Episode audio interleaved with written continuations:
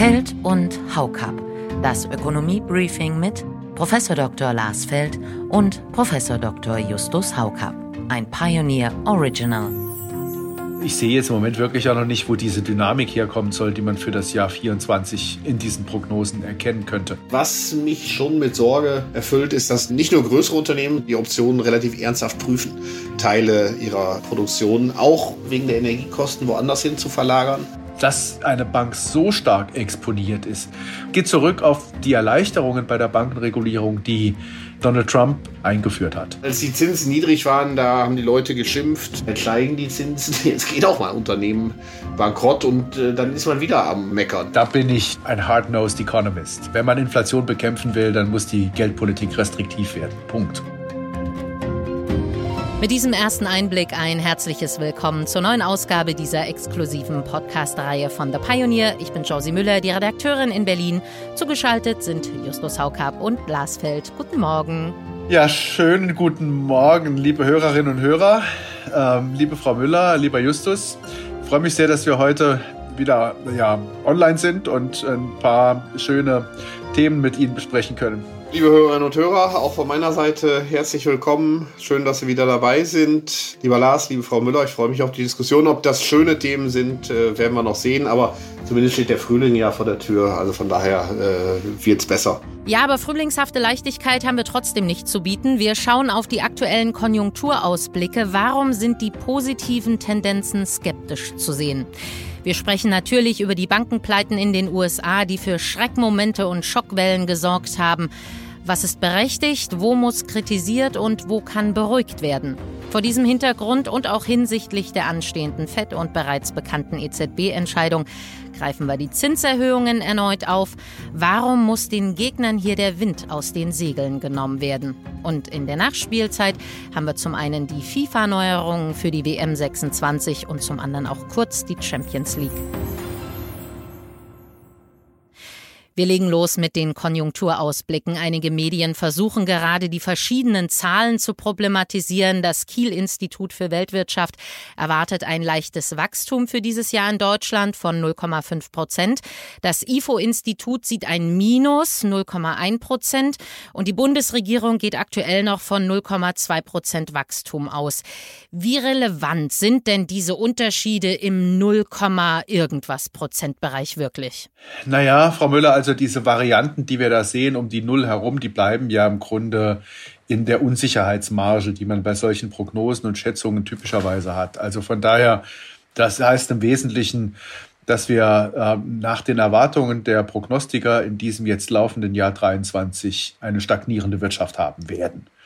Das ist eine Einschätzung, die auch schon im vergangenen Herbst so stand. Und wenn Sie sich zurückerinnern, liebe Hörerinnen und Hörer, die haben wir hier auch schon Anfang des vorigen Jahres so diskutiert.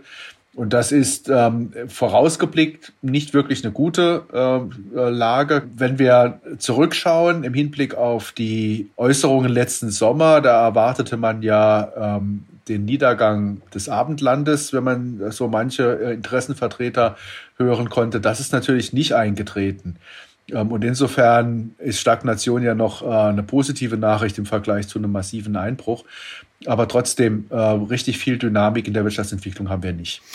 Wenn man es ein bisschen genauer machen würde, würde man ja eigentlich gerne Brandbreite angeben und sagen, also mit 95-prozentiger Wahrscheinlichkeit oder so äh, liegt das zwischen der und der Größe. Dann würde man auch ein bisschen besser erkennen, wie groß die Unsicherheit ist die mit der Prognose verbunden hm. ist. Ich kann verstehen, dass das sozusagen aus äh, schwieriger zu transportieren ist äh, in den Medien, aber eigentlich ist es natürlich so auch, liegt man deswegen natürlich auch im Grunde immer falsch. Äh, weil diese Punktschätzer natürlich sehr selten eintreffen. Wenn man sagt, wird diese Bandbreite, in der wird sich das bewegen, das wäre vielleicht gar nicht schlecht, um diesen manchmal schlechten Ruf, die das manchmal genießt, äh, entgegenzuwirken. Du hast ja eigentlich recht. Und wir haben im Sachverständigenrat immer auch im Jahresgutachten die Bandbreite ausgewiesen, allerdings nicht mehr in der Pressemitteilung. Und äh, was man eben dann auch sagen muss, wenn man das quartalsweise macht, dann ist man vielleicht noch bei den 90 Prozent im ersten Quartal, das man prognostiziert. Aber im vierten Quartal, das man prognostiziert oder gar im sechsten, ja, das ist ja im Grunde die Bandbreite, die der Sachverständigenrat immer vor sich hat, ja, anderthalb Jahre. Im sechsten Quartal ist die Bandbreite weit aus dem 90 äh, Prozent äh, ähm, Intervall raus und ja, schon viel, viel breiter. Und vor dem Hintergrund kann ich dann auch wiederum verstehen, dass man äh, für äh, dieses äh, letzte Quartal, das prognostiziert ist, keine Bandbreite mehr angibt. Ja. Ja, es wäre natürlich irgendwie ehrlicher, wenn man es machen würde, äh, muss man sagen. Wäre vielleicht auch anschaulicher, wie, das ist natürlich logisch. Ja, je weiter man in die Zukunft guckt, desto unsicherer wird das äh, Ganze. Und ja. äh, was viele ja nicht verstehen, ist, dass es da, wir nennen das Endogenität gibt, sozusagen, dass diese Prognosen abhängig sind von Annahmen, aber die Politik reagiert auf die Prognosen wiederum. Ja, das ist eben anders als in der Physik. Ja, also der Stein, der irgendwie zum Boden fällt, der reagiert nicht auf meine Prognose. Ähm, aber die Politik reagiert auf Prognosen von Wirtschaftsforschungsinstituten und dadurch ändern sich dann auch wieder die Prognosen. Also, also ungleich viel schwieriger. Ja, und was ich gerade noch schwieriger finde, sind ja die recht doch positiven Ausblicke für 2024, also hinsichtlich des nächsten Winters. Denn Wetter und damit Energiebedarf und damit die Energiepreise sind ja noch weniger prognostizierbar als ja so eine reine Wirtschaftsentwicklung. Ja, natürlich ist es immer schwierig, in dieser langen Frist zu schauen. Also ähm, die Prognose für das kommende Jahr 24, die das IFO-Institut ja auch hingelegt hat, die ist natürlich noch mit viel, viel mehr Unsicherheit behaftet. Und ich sehe jetzt im Moment wirklich auch noch nicht, wo diese Dynamik herkommen soll, die man für das Jahr 24 in diesen Prognosen erkennen könnte. Man hat eher den Eindruck, dass die Interaktion mit der Geldpolitik, also die Zinserhöhungen, die anstehen, noch in ihren Auswirkungen unzureichend abgebildet sind in den Prognosen. Soweit nur das Warm-up, es wird noch hitzig. Insofern lohnt sich die komplette Ausgabe. Diese und all unsere anderen Podcast-Reihen, Newsletter, Expertenbeiträge und Analysen bekommen Sie als Teil unserer journalistischen Familie. Wenn Sie noch kein Pionier sind, haben wir gerade auch ein besonderes Angebot. Für einen Euro können Sie einen Monat lang testen. Schauen Sie einfach auf thepioneer.de und klicken Sie oben rechts auf Pionier werden. Wir würden uns freuen, Sie in aller Ausführlichkeit an Bord zu haben. Ja, liebe Hörerinnen und Hörer, alles Gute, bleiben Sie uns gewogen in 14 Tagen aufs Neue. Ja, auch von mir Tschüss, liebe Hörerinnen und Hörer, auf Wiederhören. Freue mich, wenn wir uns in zwei Wochen dann an dieser Stelle wieder begegnen. Tschüss und bis dann. Feld und Haukap.